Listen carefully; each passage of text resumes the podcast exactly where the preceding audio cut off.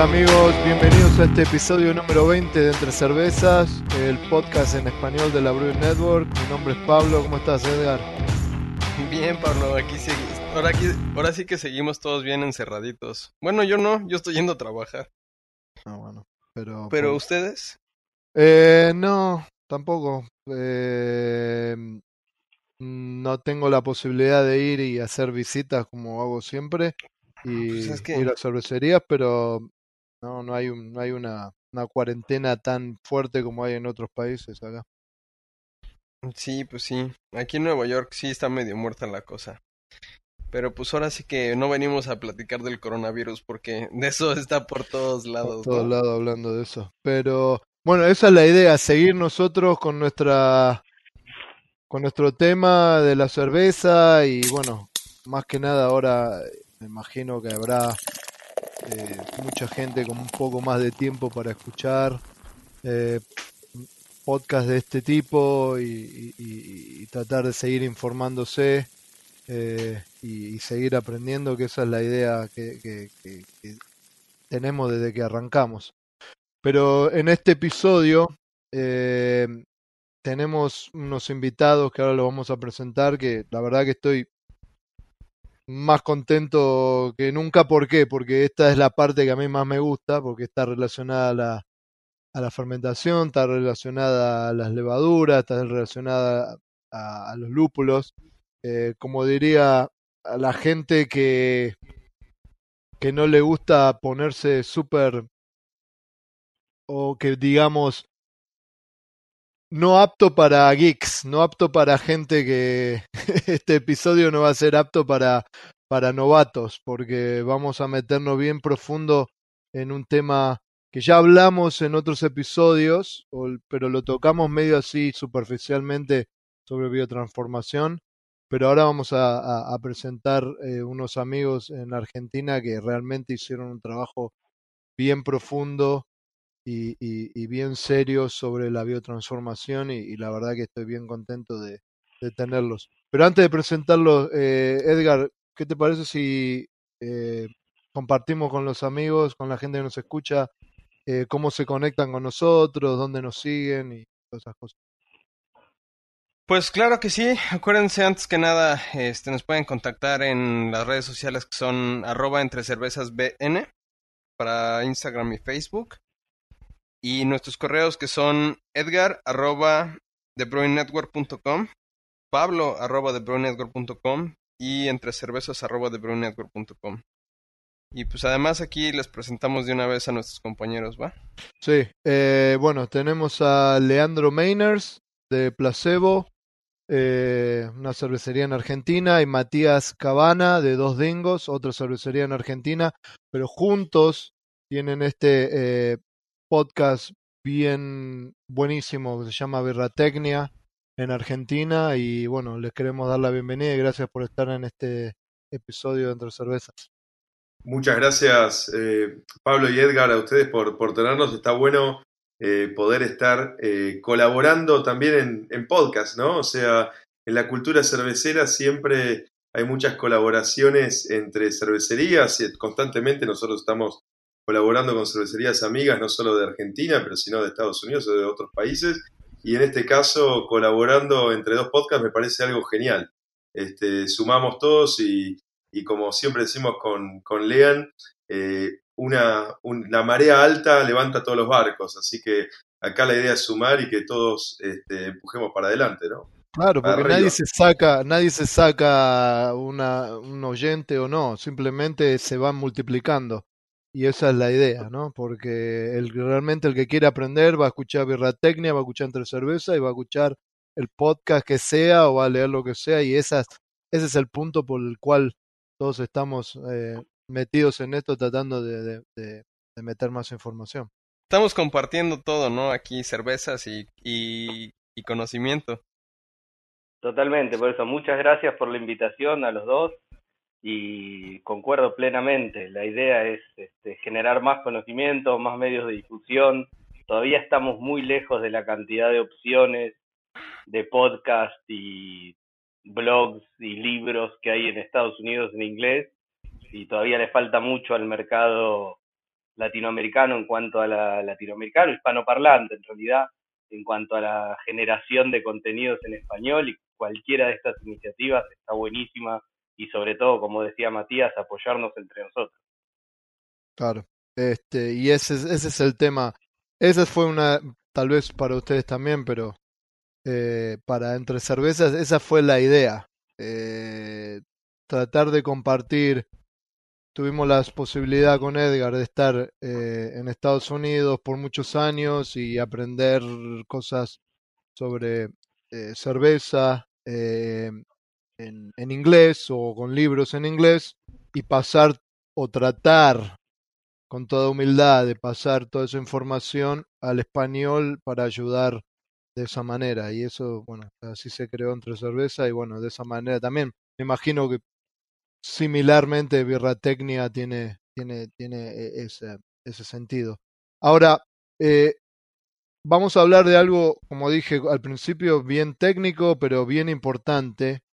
Eh, me parece a mí con lo que se está viendo hoy por hoy, eh, a dónde va el cervecero moderno, nuevo eh, en la cerveza. ¿no? Eh, están hablando de cervezas que tienen mucho, mucho impacto de aroma de lúpulos o sabores a lúpulo, mucho dry hopping o, adiciones solamente al final del hervor, en el whirlpool o hopstand, como se le dice, unas cierta forma también.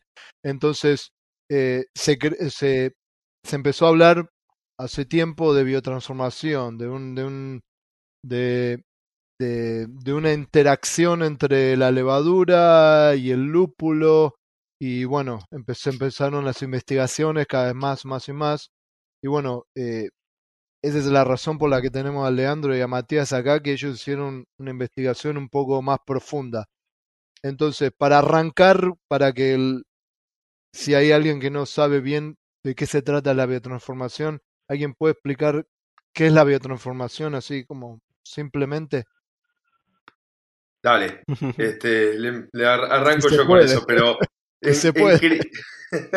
sí, porque como decís, se transformó, la biotransformación se transformó en un buzzword, una de esas palabras de moda que que todo el mundo está usando últimamente, todos los cerveceros estamos usando, y yo cuando digo todo el mundo, eh, peco también, o sea, levanto la mano de que soy uno de los que, que también constantemente, eh, antes de arrancar este laburo de investigación con Lean, eh, usaba la palabra de biotransformación para muchas más cosas, incluso de lo que iba mi conocimiento en ese momento de esta biotransformación, ¿no? O sea, hacía cosas para la biotransformación sin saber realmente si estaba ocurriendo o cómo ocurría o, y, esas cosas. Entonces, básicamente, para, para poner, arrancar, hablar de biotransformación, vamos a, a, definirla, ¿no? Este, y la biotransformación es la transformación de un compuesto, en este caso un compuesto esté presente en el, mosto o, en el lúpulo o, disuelto en, una, cerveza fermentando, eh, que es iniciada por un microorganismo. Pero hay dos clases que nos importan, es decir, la modificación de un compuesto aromático, o sea que ya originalmente era aromático, en otro eh, compuesto que es aromático pero distinto, eh, por ejemplo la conversión del geraniol en citronelol, que ya nos vamos a meter en, en qué clase de biotransformación es esa, o la hidrólisis o la ruptura de, eh, por la cual se libera un compuesto que originalmente no era aromático y se rompe y por lo menos uno de esos compuestos que salen eh, de esa ruptura son aromáticos. Entonces terminamos con compuestos aromáticos en la cerveza que originalmente eran aromáticos y distintos o originalmente ni siquiera eran aromáticos. Es, entonces, esa es la biotransformación, generar estas cosas mediante un microorganismo. Llámese levadura, llámese eh, bacteria, llámese este, una o una enzima que generen las levaduras o las bacterias o cualquier otro microorganismo eh, presente. Perfecto. Entonces, eh, estamos hablando de cosas que van sucediendo durante la fermentación y, obviamente que se interconectan microorganismos, más que nada en este momento estamos hablando, si hablamos de cerveza limpia, estamos hablando de levadura, eh, digamos, eh, eh, biotransformando ciertos mm, compuestos del lúpulo y también de la malta o solamente de los lúpulos? También de la malta. Este, hay experiencias y, específicamente lo vamos a ver cuando nos metamos a ver en lo que es biotransformación de tioles, que también hay tioles presentes en las maltas, los cuales pueden ser biotransformados. De hecho, o sea, para hacer como las cosas un poquito más sencillas, la biotransformación viene siendo el hecho de que un microbio puede transformar algún compuesto. Pero lo chistoso es de que últimamente ha sido más ah, utilizado ese término. Porque todo empezó, bueno, yo siento más bien que todo empezó a partir del hop creep. Cuando descubrimos el hop creep, teníamos, o sea, metíamos el lúpulo, pero pues metíamos tanto lúpulo que empezamos a biotransformar esos, esos lúpulos y sacábamos el compuesto glicosídico, que, que, era de lo que les habíamos platicado. Entonces, al momento de, de, ver eso, empezamos a ver, ¿no? Oye, pero además, eh, eh, bueno, biotransforma otras cosas, ¿no? Que son este, los, los tioles, como comentas, otros hidrocarburos, este. Pero, chistosamente, todo ya tiene años y años y años biotransformando las cosas. Porque, por decir, eh, Saccharomyces eh, diastaticus eh, biotransforma dextrinas de la, de, de la malta, por eso sobrecarbonata las, las botellas y por eso no la queremos ahí. Bretanomyces biotransforma la, la madera. Como es celulosa, eh, tiene las enzimas para poder romper esa celulosa poco a poco, ¿no? Entonces, literalmente es un microorganismo comiendo otro compuesto poco a poco, rompiendo esos compuestos para poderlos utilizar de alguna manera, ¿no? Y al mismo tiempo transformar esas, esos compuestos que recibe.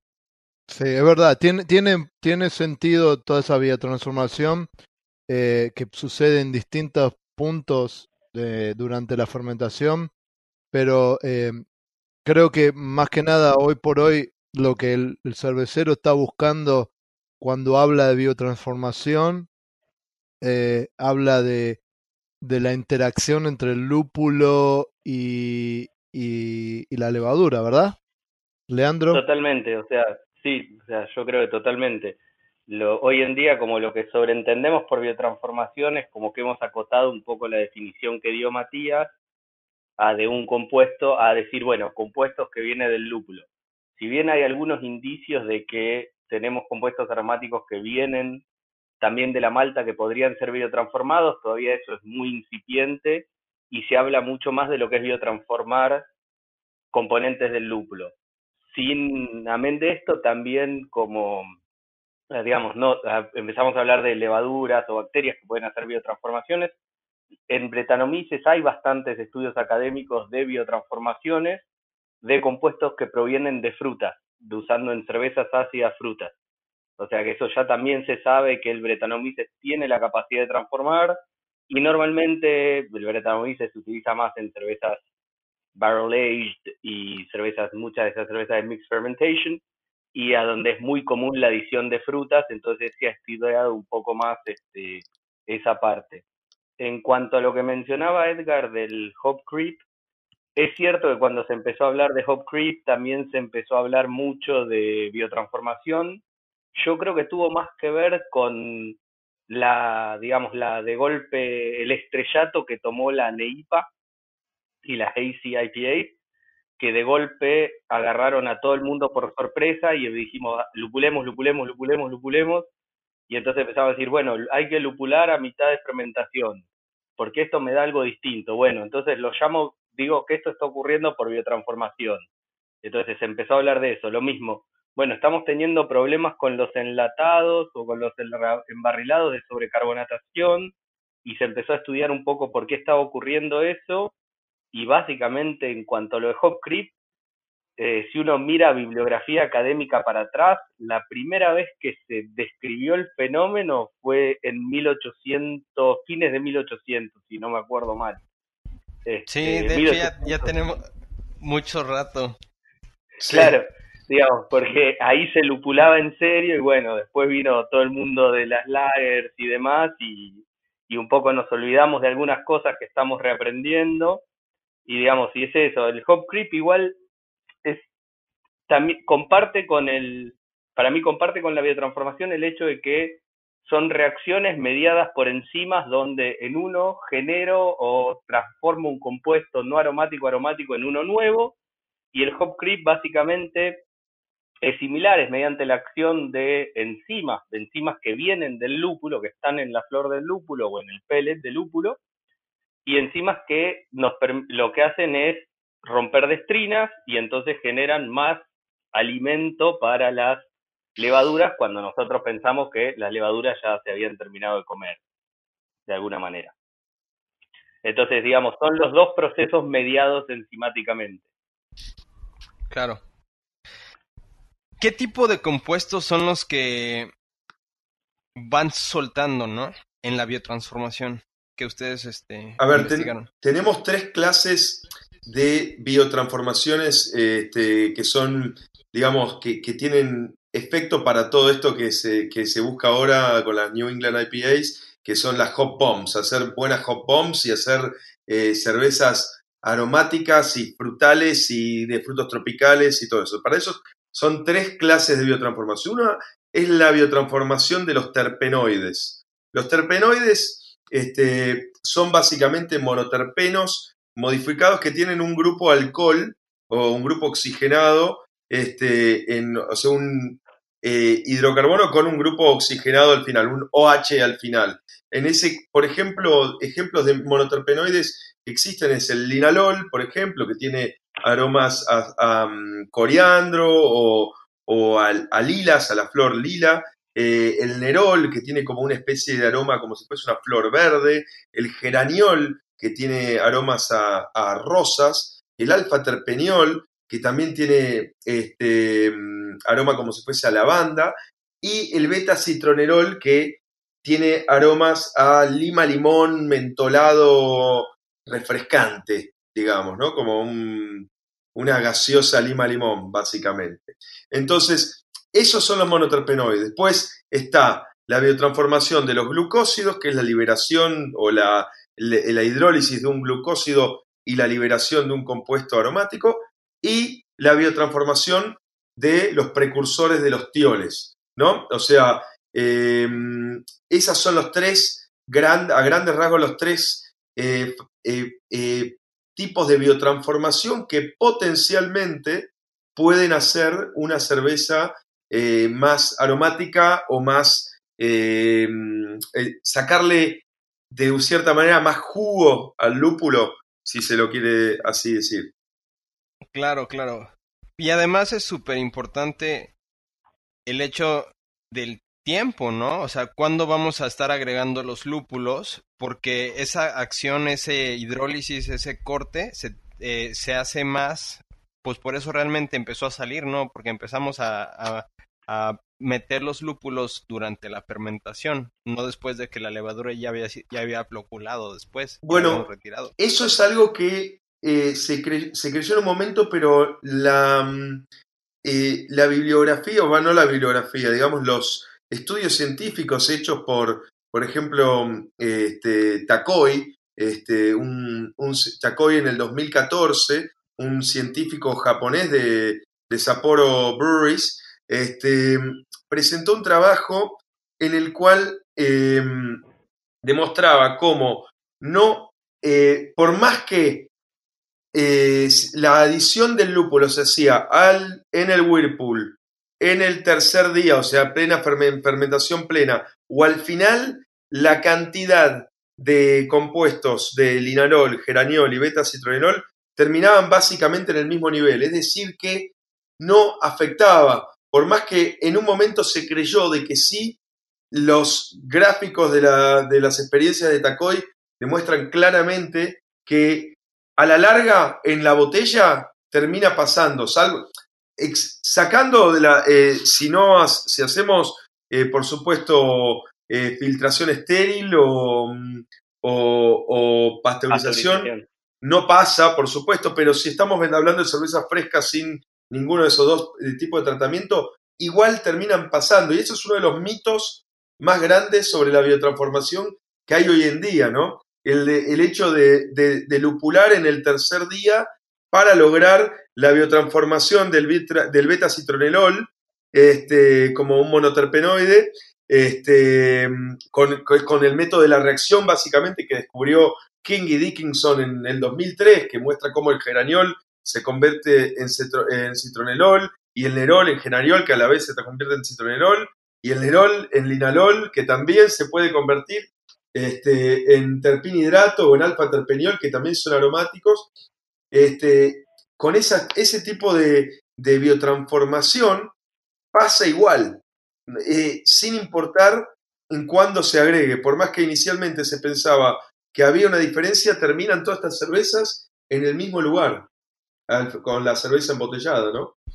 Es súper interesante. Hay, hay dos, este, ahí Pablo y yo tenemos como nuestra discusión eterna, porque eh, algo que concordamos los dos es, mientras estás oliéndolo en el airlock, huele bien rico, pero lo que uno nunca piensa es que realmente lo estás perdiendo, todos esos aromas. Y la relación que dices tú tiene, o sea, tienes toda la razón, porque existe una cantidad finita que nosotros le estamos agregando, ¿no? Si yo estoy metiéndole 10 microgramos por litro, eh, pues no voy a sacar más de 10 microgramos por litro, ¿no? O sea, esa es mi cantidad que le, que le metí. Y no son compuestos, muchas veces esos compuestos no se volatilizan tan fácilmente no es como los compuestos de azufre, ¿no? Como los, los tioles, por decir, eh, o cualquier compuesto azufrado es más fácil sacarlo incluso con la misma fermentación. claro, totalmente. Totalmente. Tenés, digamos, distintos niveles de, de volatilización de compuestos y eso explica cosas como por qué los dry hop a distintas temperaturas extraes distintos compuestos y hay compuestos que son más y menos solubles y la solubilidad tiene mucho que ver con la, capacidad de volatilización de los compuestos. Y sí, todo lo que olemos en la cervecería no está en la cerveza, tristemente. Yo les tengo una pregunta. Ahora, los enlaces glicosídicos obviamente sueltan una glucosa y eso genera fermentación. En los enlaces tioles, se, se genera alguna, eh, eh, alguna fuente de carbono que, que, refermente o solamente se generan los... Eh, ¿Qué se generan después? ¿Los terpenos? ¿Sí, no? No, en, en, los precursores de los tioles lo que se termina liberando es el tiol y del otro lado este, queda básicamente em, proteínas que no, no, no, no, siguen fermentando. O sea, no, no pasa lo mismo que pasa en los glucósidos que uno libera, por un lado, un compuesto aromático, como por ejemplo en el glucósido linalil, que si, si llegamos a hidrolizar eh, a través de una beta-glucosidasa producida por una levadura una bacteria, una compuesta de ese glucósido, y se parte en dos, generamos linalol, que es el compuesto aromático en ese caso, y la glucosa que se termina fermentando. Pero en el caso de los tioles, se termina liberando un tiol y del otro lado queda un compuesto del glutatión o un compuesto este, mm, eh, de, otra, de otro tipo de, proteína, de cisteína, por ejemplo, este, que no, no, sigue fermentando, no es una, un azúcar eh, fermentecible, digamos. De hecho, ahorita que lo comentas, hablando de, la, de, las, de, las, de los residuos de cisteína, esos también son súper, súper importantes para ah, las enzimas, por decir. Porque las enzimas eh, tienen que tener esos residuos de cisteína para hacer ah, los puentes de hidrógeno, para tener la configuración correcta, para poder procesar la, la, lo que van a biotransformar a veces, ¿no? Porque obviamente las bacterias no nada más abren la boca y empiezan a masticar, ¿no? Lo que hacen es utilizar enzimas que nosotros también utilizamos, ¿no? En la boca tenemos un chingo de... ¿Es alfa o beta milasa? Bueno, sé que es alguna de las dos. Eh, pero tenemos un chingo de, amilasa, ¿no? Cuando empezamos a masticar con, la saliva. Entonces las bacterias también excretan esas, esas enzimas o, las tienen adentro para poder biotransformar todas estas cosas que eh, los enlaces tioles les dan la estructura y solamente los enlaces eh, tioles eh, son de disulfut, di, ah, ¿cómo se dice? Sí, disulfide. En... Dimetil, sulfato. Ajá, sí. dimetil sulfato, ajá. Es, eh, pero solamente la cisteína se puede. La metionina, que también tiene azufre, esa, esa no puede hacer los enlaces. Entonces, el, la cantidad de proteínas tiene que ver un chingo desde la Malta incluso, ¿no? Sí, claro, de hecho, una de las cosas interesantes que se que hay un trabajo de hace unos años relativamente reciente, el 2016, cuenta que encontraron precursores de tioles en la. Espera, espera, espera. 2016, eso lo hace 3 BC. Es que empezamos ya como el Before Corona. ya, fue hace mucho, ¿eh? Ya, ya fue hace mucho. Pero entonces, en el 2000, en, en el 3BC, ¿le estabas contando? Claro, en el, en el 3BC ya hubo un trabajo, digamos, que, que documentaron que en la malta hay precursores de tioles, o sea que uno podría, en teoría, liberar, hacer biotransformación de precursores presentes en la malta, no solo en el lúpulo. Claro, claro. Pues. agrega toda otra capa de complejidad porque el base malt ahora puede tener otro, otro fin distinto. Claro, incluso este, pues cuando empezaron con todo lo de, las New England IPAs, los polifenoles principalmente que le dan el, el haziness, el, la turbiedad a la cerveza. Mm. Ajá, eh, creíamos que todos los polifenoles venían de los, de los lúpulos y hace poquito, eh, hace como también eh, dos, dos veces, eh, yo creo que sacaron un paper, no me acuerdo quién lo sacó, este, pero lo sacaron de que también la malta está, está metiendo, por eso la, y, y proviene principalmente del trigo, por eso es súper importante meterle trigo y avena, porque los dos tienen esos polifenoles. Sí, pero también es un arma, es un arma, es un arma de doble filo, ¿no? Porque mucho polifenol también afecta la calidad de, del amargor y te puede generar ese harshness. Este, entonces es, hay que tener cuidado con eh, los polifenoles, lo mismo de los lúpulos. Este, si uno logra mucha extracción de polifenoles de lúpulo, eh, incluso por ejemplo, con metodologías como adicionando una gran cantidad eh, al principio de la fermentación o dejando los lúpulos más de 24 o 48 horas en contacto, aumenta la extracción esa de los polifenoles del lúpulo, eh, lo cual eh, termina también aumentando el harshness, ¿no? Claro, claro. Bueno, escúcheme, no quiero ser mala onda, pero ya tenemos que parar a, hacer un, corte y, tenía razón Edgar. Dejen de ñoñar un ratito. Íbamos a seguir, esto iba a dar para largo y capaz que sí, capaz que da para dos episodios. Vamos a un a, a presentar un poco a los que nos auspician, la gente que nos auspicia y volvemos, dale. Dale. Perfecto. La American Homebrewers Association apoya este programa y de la misma manera busca proveer de recursos técnicos a los cerveceros caseros y profesionales hispanoparlantes en todo el mundo. Con la American Homebrewers Association en español puedes aprender técnicas nuevas de elaboración de cerveza, tener acceso a recetas ganadoras de premios y mucho más. Visítanos en homebrewersassociation.org, asóciate y comienza a disfrutar de todos los beneficios. Con el curso en línea Beer Savvy, tú puedes incrementar tu conocimiento de cerveza y prepararte para tu primera certificación profesional en cerveza. Beer Savvy, del programa de certificación Cicerón, es un curso que te prepara para dominar los aspectos fundamentales del servicio de cerveza, estilos de cerveza y su historia. El curso toma entre 5 a 8 horas para completarse, pero los contenidos los tienes disponibles por 90 días. Incluye videos, actividades y es una forma muy dinámica de aprender. El curso incluye dos oportunidades para certificarte como anfitrión certificado en cerveza. Empieza hoy ingresando a cicerón.org.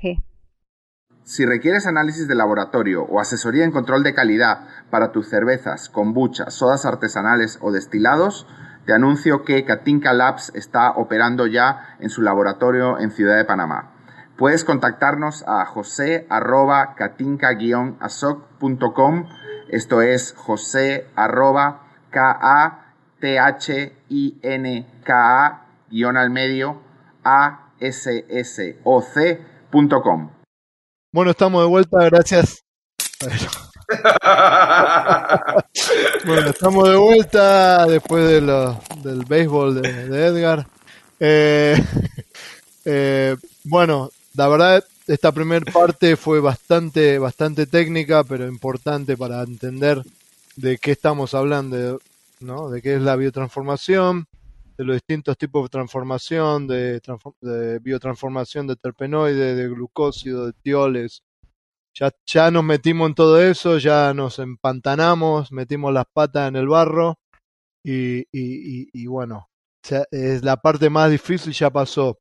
Ahora, vamos un poco a lo que es lo que nos gusta también un poco en, en, en Entre Cervezas, que es hablar de cosas técnicas importantes, pero también tratar de bajarlas a la tierra, como se puede decir, para el cervecero diario, para el cervecero eh, casero o para el cervecero profesional que dice, bueno, ok, ahí más o menos entendí cómo es esto, de qué se trata la biotransformación, ahora, ¿cómo lo pongo eh, en, en, en, práctica, en, práctica. Mi, en, mi, cervecería? Entonces, ¿cómo, cómo, ¿cómo lo ponemos en práctica?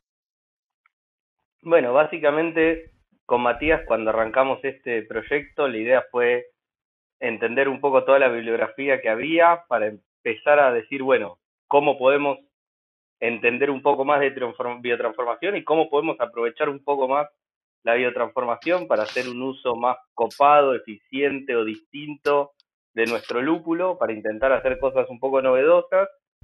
Y una de las cosas que nos topamos fue un trabajo del 2017, o sea, BC menos 2, menos 3, este, de Shellhammer, donde básicamente lo que ellos muestran es que para empezar a aprovechar lo que es glucosídicos y estas cosas que estuvimos hablando, hace falta usar enzimas exógenas. O sea, no hay mucha alternativa.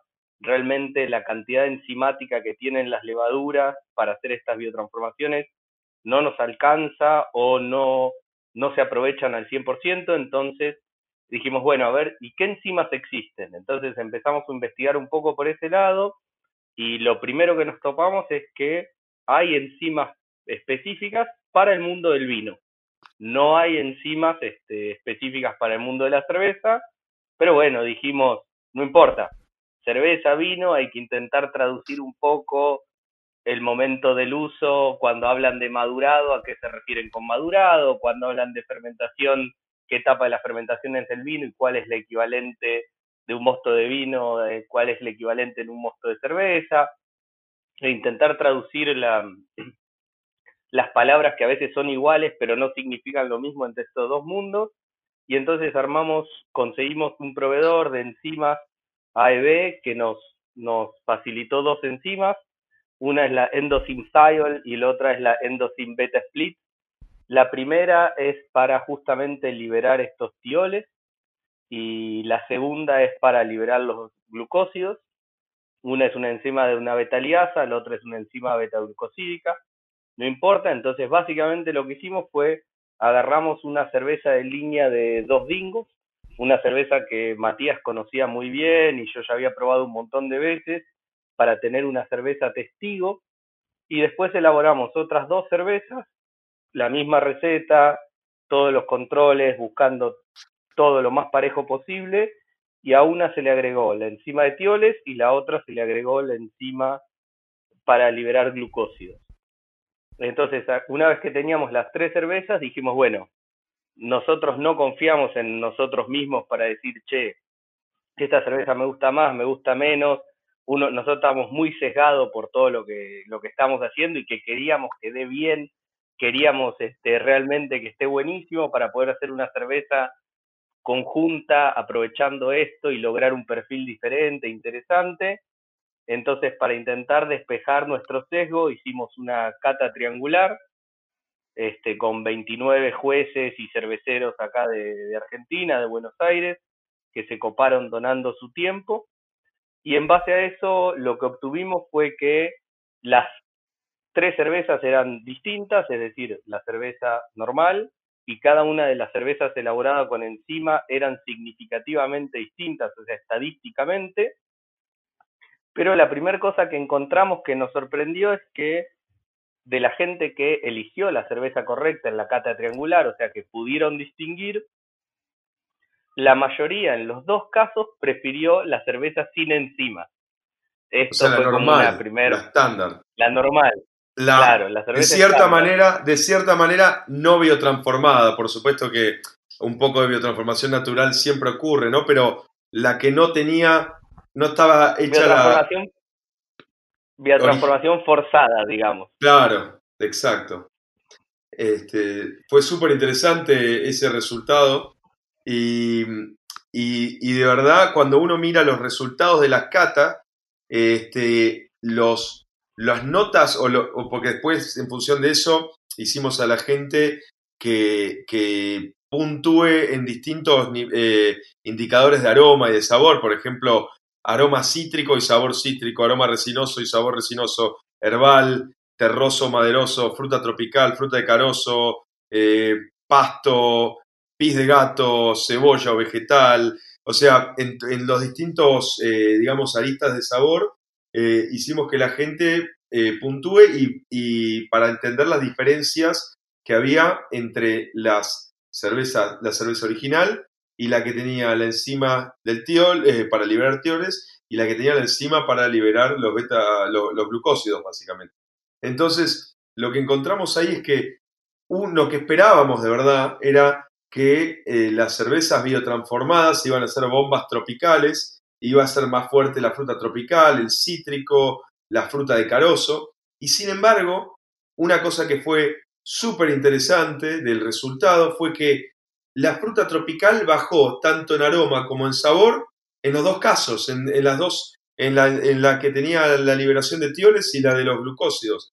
Bajó el cítrico, subió el resinoso, subió el terroso. Es decir, que tuvo un resultado, diría, inverso al esperado, ¿no? Cuando estábamos pensando en, en que gracias a la biotransformación se eh, generan estas bombas de, de, sabor. Así que eso básicamente nos, nos eh, lleva a la conclusión de desbancar un mito de que la biotransformación es la solución mágica de todo y que a todo la biotransformación extrema le, le hace bien, ¿no? O sea, eh, por supuesto, esta es una cerveza, es una, nuestra OSI IPA que tiene lúpulos Galaxy Enigma, este, eh, y, es una, es, viene a ser una extra pale ale o una IPA en el rango bajo, digamos, este, en cuanto a nivel de, alcohol y, no tiene caramelo,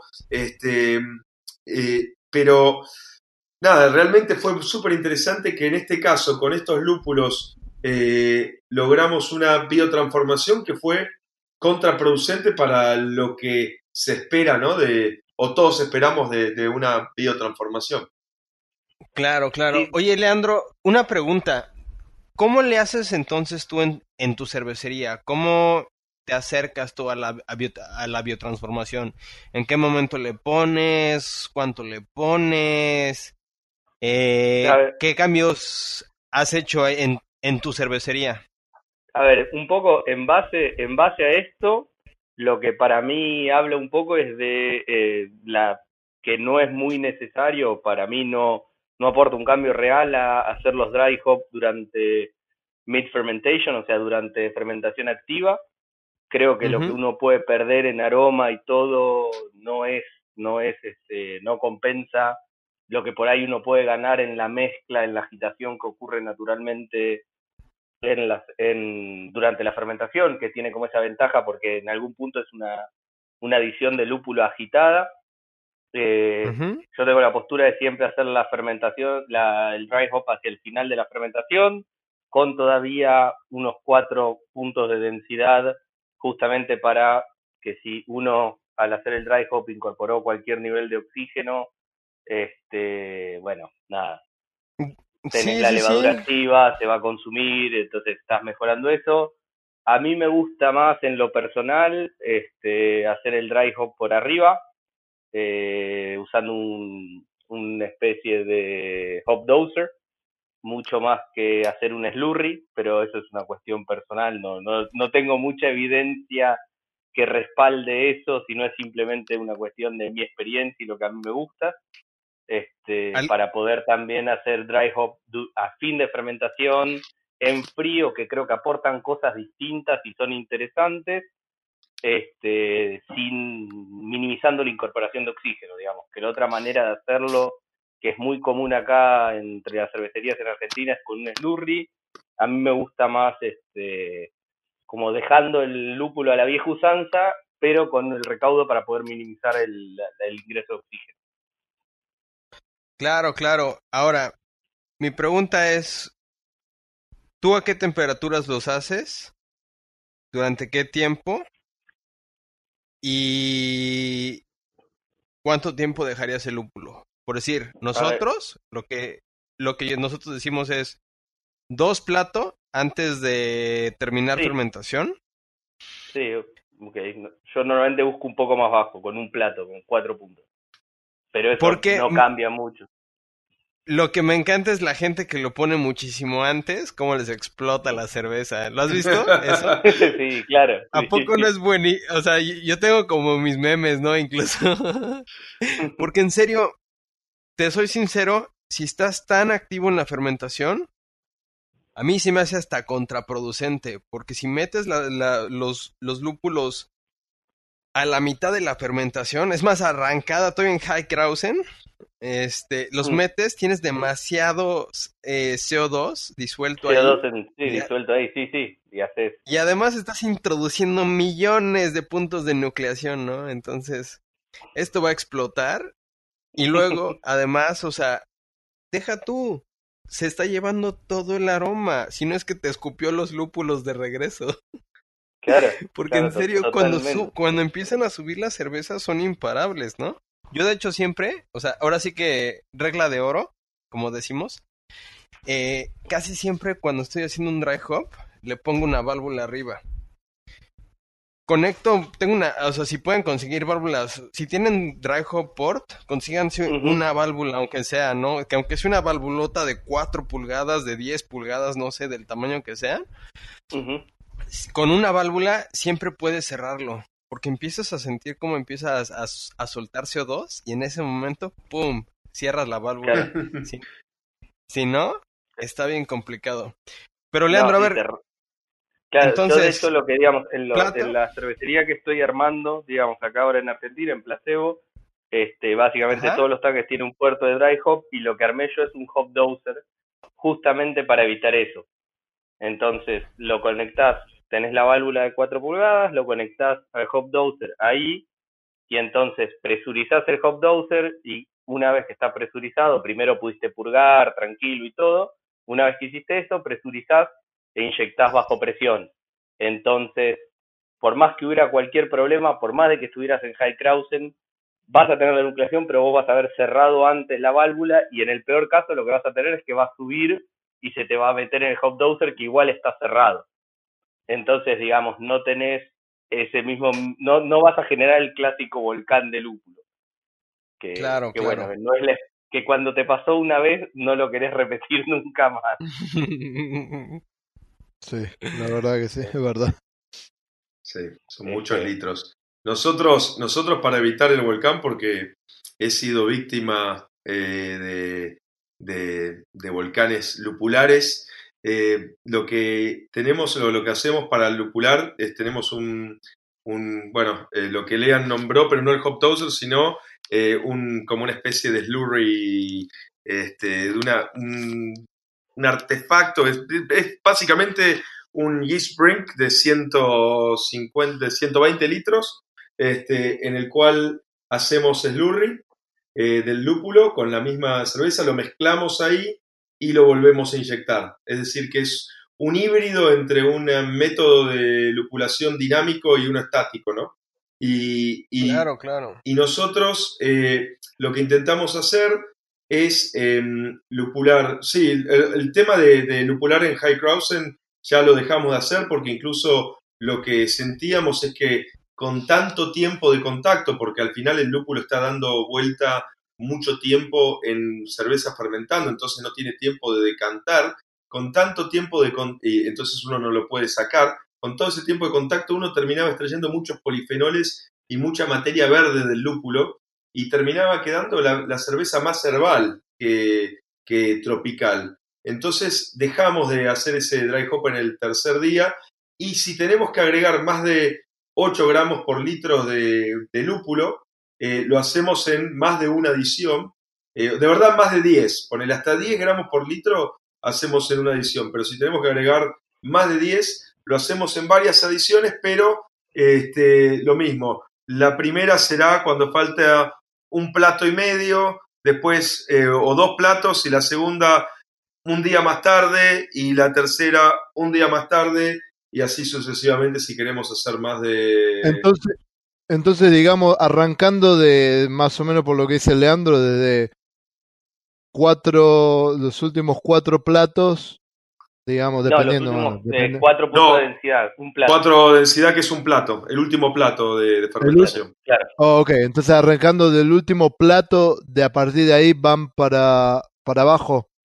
De ahí empiezan a... Dependiendo de cuántas veces querés, como dice Mati, dependiendo de cuántas veces, cuántos dry hops querés hacer o cuántas veces tenés que agregar por el tamaño de tu, tu setup, eh, cuánto antes empezás para estar, intentar estar tranquilo de que la última vez que vas a lupular todavía tenés un poco de actividad de fermentación para que si llegas para que saque todo el oxígeno claro, para que la leva te ayude a eliminar eso. Entonces si por ejemplo para mí si haces un único Dry hop, con hacerlo con un plato restante tenés suficiente actividad.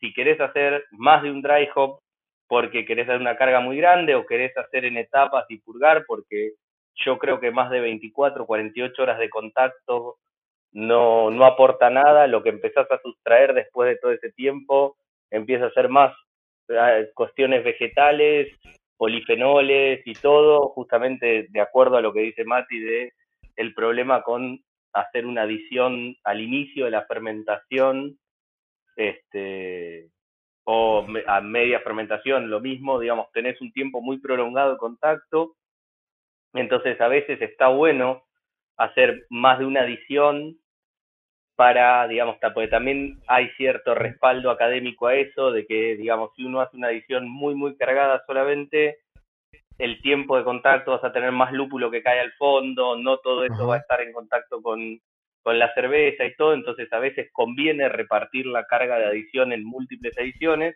entonces empezás como pensando de atrás para adelante cuánto tiempo necesitas para lograr hacerlo con todavía un poquito de fermentación activa.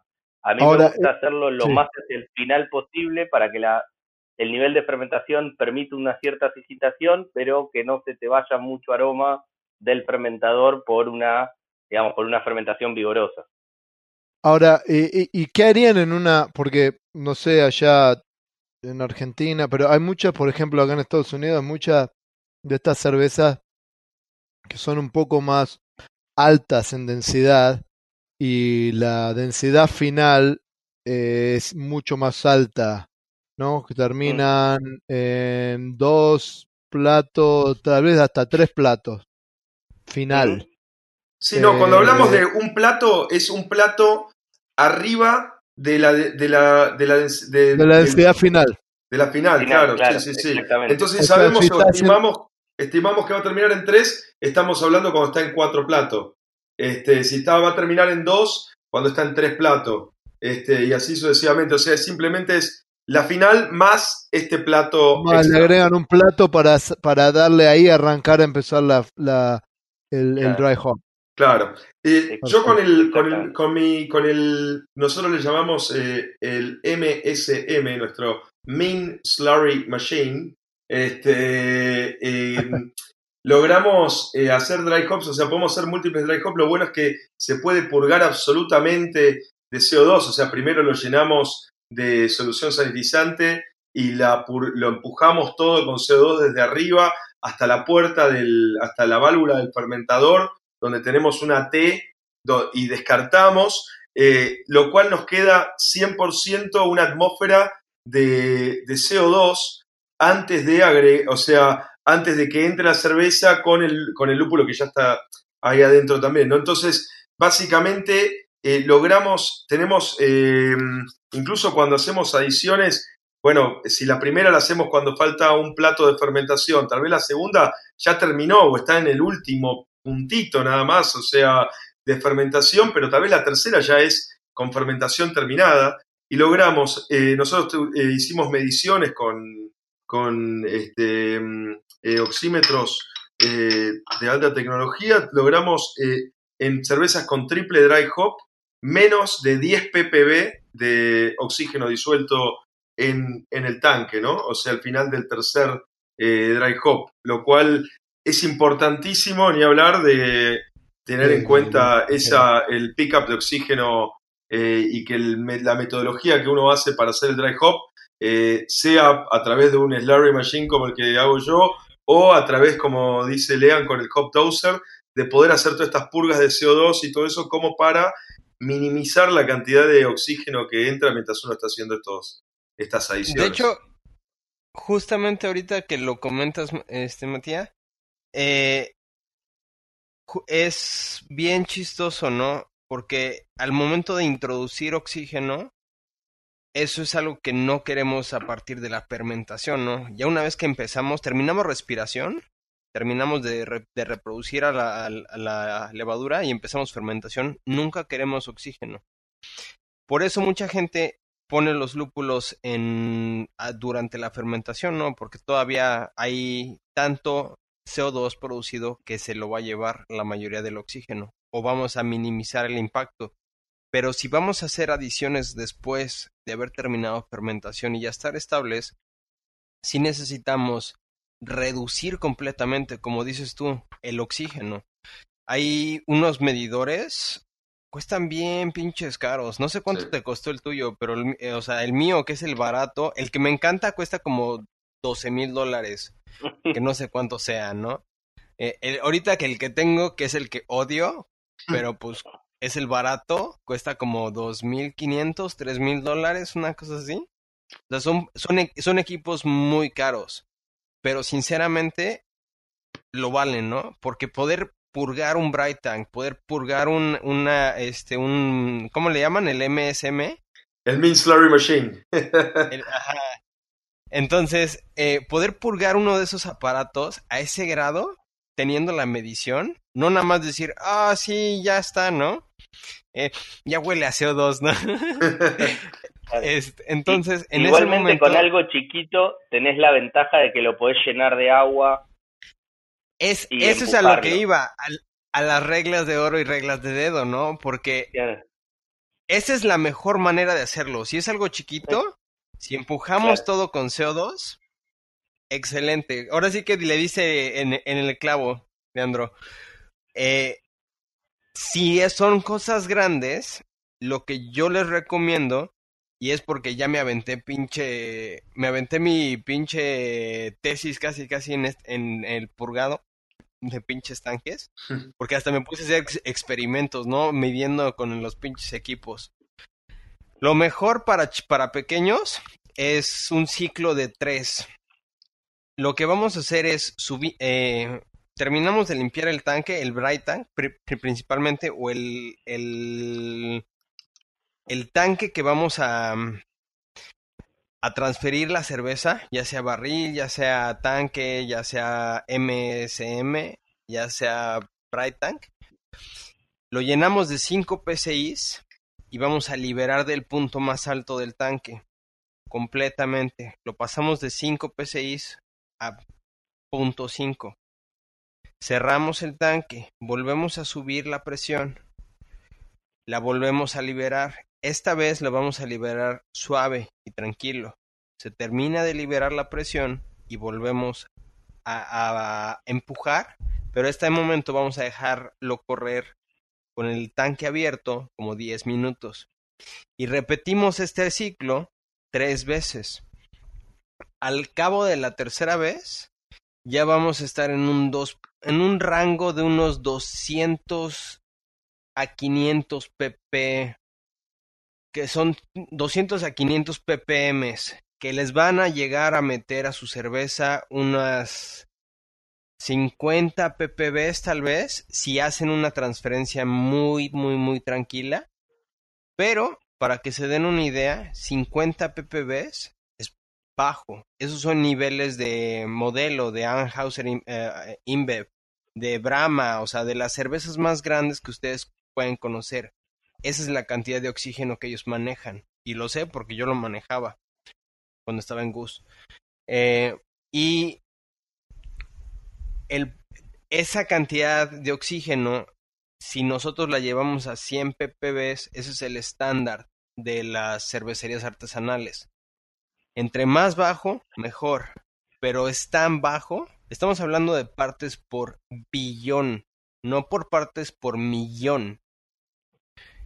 Es tan bajo que no oxida tan intensamente la cerveza, pero ya son mínimas las cantidades de oxígeno que logramos y hacemos una transferencia casi perfecta. Y de hecho, como dice Leandro, el transferir el agua es como lo más fácil, porque así no entra el oxígeno. ¿Verdad, Leandro? Claro, totalmente. Y una pregunta, eh, porque por ejemplo, tanto Matías como yo, los dos este, somos bastante fervientes creyentes de, del Unitank. Nosotros trabajamos los dos con Unitank porque justamente buscamos evitar ese trasvase con su consiguiente, por más que bien que lo hagas, siempre un poquito de pickup de oxígeno vas a tener. Este, entonces justamente nosotros trabajamos por eso. Es porque tenés centrífuga, porque filtrás, ¿por qué, por qué pasar por un BBT? Para empaquetar, pero te soy sincero, si a mí me preguntas, yo también tendría Unitanks. Unitanks. Porque, chistosamente, el mentor de mi mentor, que también es mi mentor, es este, se llama Finn Kundusen. Ese hijo de su madre es un dios de la cerveza. Ese cabrón inventó los unitanques. Así te la dejo. A ese nivel está. Y ahorita está a punto de reinventar el, el Brewhouse. Ya me dijo, ya me lo explicó, ya sé cómo es todo este pedo. Nada más el, el problema está en patentes ahorita. El cabrón ya lo hizo. O sea, y eso lo hizo creo que el año pasado nada más, no está, está en problemas de, de patentes. Ya nos sacó, Pero nos sí. sacó tiempo. Ya- Ya nos sacó Pero sí. revuelta. Jus- justamente eso es lo que él dice y eso es lo que, o sea, a mí así, así fue como yo crecí, ¿no? Lo mejor es una vez empezada la fermentación, evitar todo el contacto con el oxígeno, porque hasta esos 200 partes por billón, 50 partes por billón le hacen daño a la cerveza, ¿no?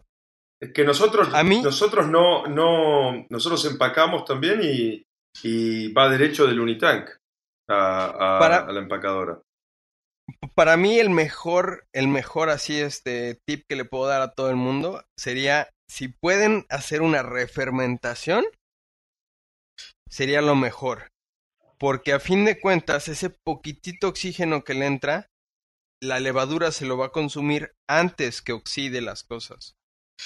Antes de que empiece oxidación. Por eso la refermentación en botella, por eso la, este, la carbonatación en botella, te dan esas texturas que a veces no se puede con, con, con carbonatación forzada, porque estamos ya hablando de niveles moleculares. O sea, estamos hablando ya de niveles microbiológicos.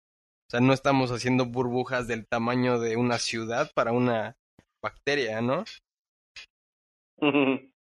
Sí, no, y aparte también el tema de temperatura, ¿no? Porque en una fermentación ideal, siempre la fermentación va para arriba, ¿no? Empieza, se mantiene una temperatura ideal los primeros días para que, para que eh, tenga el carácter que queremos tener, pero después se sube idealmente la temperatura en los últimos días para que la, la levadura se mantenga activa y pueda terminar la fermentación. Entonces, ¿cuál es la temperatura ideal para que eh, estos dry hops eh, puedan tener esta sean ideales, ¿no? Em, bueno, hay con respecto a eso hay distintos em, distintas investigaciones este, que, bueno, que se hicieron en los últimos años. Eh, yo en función de, todos los resultados que vi, tiendo a hacer la, mm, la, adición de dry hops a la temperatura eh, final de, de, fermentación. Si usamos la levadura chico, por ejemplo, o, eh, una mm, California Ale, este, aproximadamente estamos hablando de 23 grados. Este, Ahí le metes la primera adición de lúpulos, más o menos. Sí, sí, sí. Y después, para sacarlo, cuando hablo en frío, por ejemplo, si yo a alguna cerveza le quiero hacer alguna adición este, de lupulada en, eh, de, posterior al final de la fermentación, por ejemplo, para sacar un perfil distinto, estamos hablando de no menos de 12 grados, o sea, 12 grados centígrados, este, entre 12 y 17, digamos. O sea, si ya terminé este, de fermentar, pero le quiero hacer una adición más, bajo la temperatura alrededor de 17 o 12 o 15 por ahí, y ahí le meto el lúpulo. Más bajo, eh, la solubilidad empieza a ser mucho más baja eh, y también uno empieza a extraer sabores un poco más, más vegetales. Este, y, y en mi propia experiencia, por lo menos, no, no, me, no le encontré mucho bang for the buck cuando vamos más abajo de esos 12 grados más o menos. O sea, he probado llevarlo incluso eh, a hacer un dry hop a 2 grados centígrados y realmente me pareció, cuando purgaba el fermentador después, el lúpulo que salía tenía, tenía casi todos los aromas y estaba casi para, para dry hopear otra cerveza después de eso, de lo poco que le había extraído. Este, así que eh, realmente, por lo menos mi, mi sweet spot es ahí, incluso cuando, por ejemplo, si, si hago fermentaciones con levaduras Bike, este, ahí sí eh, me parece que, que, lupular a temperaturas altas de fermentación de las Bike, alrededor de los 35, 38 grados centígrados, eh, se me hace, me hace muy alto también. Siento que las veces que lo hice les traje cosas no deseadas al lúpulo y, hago al final de la fermentación, bajo la temperatura también a 17 grados por ahí y ahí hago recién las lupulaciones con las. Sí, tiene sentido. Eh, en Wild hicimos, hice un. Eh, tenemos seis levaduras Quebec que tenemos en, en, el, en, los bancos y acabo de hacer, bueno, hace un par de semanas la, las hicimos un, un batch de cerveza y a las seis cervezas, a las seis levaduras, o sea, las inoculamos las seis levaduras a distintos eh, pitch rates, digamos, distintos inóculos. Entonces hicimos 12, 12 lotes. Seis levaduras, 12 lotes a distintas a distintos eh, niveles de, de, inoculación eh, todavía no, la, no las probé, pero, pero sí, es verdad. Eh, eh, em, la idea para el, dry hop fue la. Creo que, bueno, acá trabajamos mucho en, Fahrenheit, pero en Celsius creo que inoculamos como a 30 más o menos. Y 30, 30 y pico. Y, en dos o tres días más o menos ya las levaduras, algunas que sí, otras que no, por eso la diferencia en inoculación, ya fueron llegando cerca, cerca eh, a, la, a, la terminación de... Y, y, ahí fue cuando empezó a bajar la temperatura, fue cuando empezamos a, agregar la, eh, el dry hopping. Ese es el punto con las, con la con la, con este tipo de cerveza, con las bike ¿no? Porque si vos mantenés una temperatura tan alta y te termina fermentando la cerveza en dos días, eh, ya digamos, a esa, ya para cuando baja la temperatura, si no le seguís manteniendo la temperatura alta, ya la fermentación terminó y recién ahí le estás agregando los lúpulos, ya no tenés ese juego de, del CO2, ¿no? Totalmente. Totalmente, totalmente, justamente, digamos, lo que hablábamos. Y igual, digamos, yo un pequeñín paréntesis con respecto a lo de la temperatura de dry hop, yo creo que depende mucho de qué tipo de cerveza querés hacer. O sea, a mí me gusta todavía el dry hop en frío cuando buscas una West Coast IPA. Hay algo del perfil que obtenés del lúpulo más herbal. Cuando más decís frío, ¿qué temperatura decís? Frío es 2 grados. O sea, frío. Oh. Ya en, digamos. Dry hop a esa temperatura. Sí, yo creo que para ciertos estilos aporta algo distinto y digamos las características de extraer del lúpulo son distintas y en esos estilos va. Y que de hecho es lo que se hacía tradicionalmente en esas cervezas y un poco, nada, el perfil que uno espera es el perfil que se fue construyendo en base a cómo se trabajaba en ese momento. Pero Lean, justamente no haría, Lean, no haría vos lo un dry decís hop porque vos lo decís porque está buscando en ese caso un, un perfil resinoso, eh, resinoso Herbal, cítrico, herbal, eh, exactamente. Que son las razones que yo dije con las cuales no lo haría, pero pensando en una birra, en una cerveza frutada, en una, en una. Pero estoy de, estoy de acuerdo Pero con lo que decís. pero entonces déjeme decir algo. Ustedes dicen que dependiendo, puedo llegar a usar un mismo lúpulo, el nombre que sea, y dependiendo a qué temperatura eh, lo- le meto el dry hop, un cascade me puede, para decir un nombre, ¿no? Me da un, un, aroma distinto si lo le hago un dry hop a 20 grados que si le hago un dry hop a 10 grados o menos. Sí, totalmente. Totalmente porque al cambiar la temperatura estás variando mucho la solubilidad de los distintos componentes. Entonces, como que vos, de alguna manera, para mí, en mi cabeza, mi forma de, de entender algunas de estas cosas es, vos lo que tenés es tu, tu birra, que es como una especie de extractor de componentes del lúpulo, ¿no? Digamos, porque se solubilizan ahí dentro y vas sacando y depende a qué temperatura está, es qué puede agarrar. Y entonces es como una especie de filtro. Entonces tenés componentes que se disuelven más fácil o más difícil según la temperatura y según el pH. Yo cuando he hecho algunas Sour IPAs, este, de hecho una que hicimos junto con Mati, era muy loco que le sacábamos un perfil totalmente distinto de lo que esperábamos del lúpulo por hacer el dry hop a una, básicamente, por ahí, a la misma temperatura y otras variables igual, pero un pH completamente distinto. Entonces, uno lo que va haciendo es, depende de cómo juega con esas variables, va seleccionando cosas distintas del lúpulo. El lúpulo tiene un montón para otorgarte y vos elegís qué agarrar. De hecho, tienes todísima la, la razón, Leandro, porque eh, ya hace unos años, eh, un amigo, eh, estuve con él ayudándole a, este, bueno, era, eran varios, ahora sí que fueron varias las, las conexiones. Una es Matt, Matt Brendleson uh, de Firestone Walker, que ahora sí que para mí es el papá de el dry hopping moderno. Y la otra es Bartas Haas, ¿no? La empresa más grande del mundo de lúpulos. Y todos ellos han hecho un chingo de, de estudios, ¿no?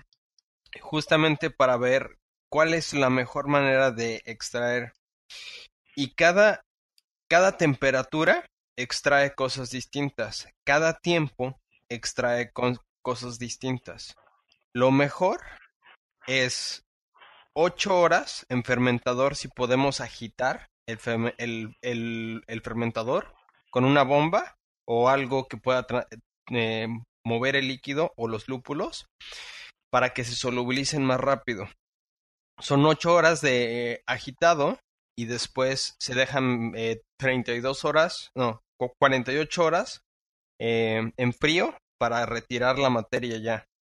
Si no se puede agitar, lo mejor es eh, dejarlo allá adentro aproximadamente tres días y después de tres días hacer el trasvase o retirar el cono o lo que, lo, lo, lo que cada quien pueda.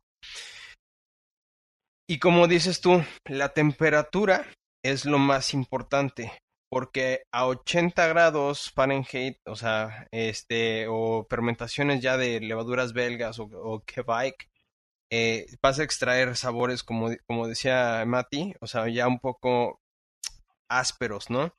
Más temperaturas más abajo, ya temperaturas de, de fermentación de ale, vienen siendo de 24 para abajo, para 16 tal vez, extraes cosas más frutales. Y en temperaturas más frías extraes un poco cosas más resinosas, ¿no? Entonces, el punto es, cada quien define lo que ellos quieren, ¿no? Queremos resinosas, por, por eso como dice Leandro, ¿no? Las, las uh, Chico Ale, California Ale, todo el, esti el estilo West, el West, uh, West, Coast, West Coast IPA, pues necesita hacer esos dry hops eh, fríos, ¿no? Porque así los hacíamos antes. En New England Style IPAs hay que hacer esos dry hops en fermentación, ¿no? Para, para eh, poder este, meter un poco de los polifenoles y tener biotransformación. En eh, East Coast IPA, que ya es un técnicamente un estilo muerto, tenemos que meterlos a una temperatura mediana post fermentación, ¿no? eh, de 16 grados más o menos. Entonces cada, cada estilo tiene su técnica, pero cada estilo fue impactado por su misma técnica de lupulización. Pero muchachos, lo lamento mucho, se nos acabó el tiempo de la primera hora. Si quieren, nos quedamos. De la primera hora ya no pasamos. ya nos pasamos un rato, ¿eh? bueno, podemos hacer un episodio y medio y, y, y vemos. Pero la verdad que sí, eh, podemos seguir hablando toda la vida. Porque es que, es, que de es eso, un hilo que tirás de una puntita y empieza y empieza y empieza a salir. Empezás a sacar para afuera y te quedas sin pullover. Ah, Totalmente. Este, pero bueno, y bueno, eh, vamos a dejarla picando para la próxima, como decimos en Argentina. La verdad no estamos yendo, podremos seguir hablando por horas y horas con, con Mati, Leandro y Edgar, porque bueno, es, es un tema que nos apasiona y bueno, seguir hablando de esto. Y capaz que hacemos otro episodio, quién sabe. Pero bueno, hoy, por hoy tenemos que cortar pero eh, está bueno que sigamos en contacto todos. ¿Cómo nos siguen a nosotros, Edgar? Y ahora le preguntamos a ellos cómo los siguen a ellos en su podcast y en su blog. Pues sí, acuérdense nada más. Eh, ahora sí que nos siguen en redes sociales como arroba entre cervezas BN. Eh, mi correo que es a edgar arroba com, tu correo que es pablo arroba com y el correo de los dos que es entre cervezas arroba com. Y recuerden compartir los también podcasts. en Instagram, ¿no?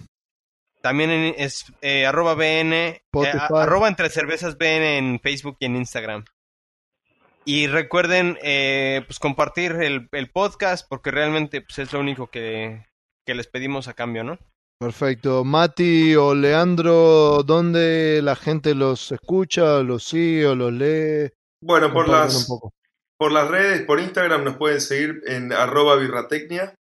Este, y después, en, bueno, los, el podcast está disponible en las distintas plataformas, en Spotify o Apple Podcast, en Anchor, en cualquiera. Eh, después, eh, para contactarnos directamente, el mail birratecnia.gmail.com y eh, Lean tiene, tiene un blog, un blog de eh, ciencia fuerte cervecera que se llama Citología, Z-Y-T-H-O-L-O-G-I-A.home.blog. Perfecto. Perfecto. Y bueno, eh, eh, esa es la idea, que, que, la gente se los comparta y siga, los siga. Y bueno, escuchen lo- el podcast de ustedes o lean la... Y lo que podemos hacer, Edgar, es em, poner em, los links cuando, cuando saquemos este episodio, poner el link de, del, del podcast de ellos y poner también el link del, de, del blog, así la gente puede leer y seguirlos a, a ellos. Sí, Pero nosotros bueno, vamos a hacer lo mismo también. Nosotros podemos hacer lo mismo cuando publiquen el episodio, lo reposteamos y, y lo subimos también. Pablo, se llama taguear Taguear o llama. etiquetar. Bueno, los compartimos. Yo lo digo, ¿Cómo, Lo se, cómo lo se digo- nota que nunca usas las redes lo digo en sociales? criollo, en criollo a lo Pero Carlitos bueno. Gardel. Bueno, gracias muchachos otra vez por estar con nosotros. Eh, bueno, un abrazo fuerte, a ver si ojalá los pueda ver a ustedes en algún punto de este año, si voy para allá, ojalá el, el corona nos deje, nos libere un poco y, y bueno, muchas gracias por estar en este episodio y saludos. Gracias, gracias a ustedes por invitarnos y por, por brindarnos el espacio. Muchas gracias por invitarnos. Un placer eh, compartir con Entre Cervezas eh, este espacio y bueno, este tiempo. Así que un placer para nosotros estar y ya nos veremos también eh, cuando estemos por allá, por, el norte. Dale, nos avisan y ahí estamos. Saludos. Genial. Saludos. Muchas gracias, Pablo. Muchas gracias, Edgar. Chao, chao. Chao, Adrián.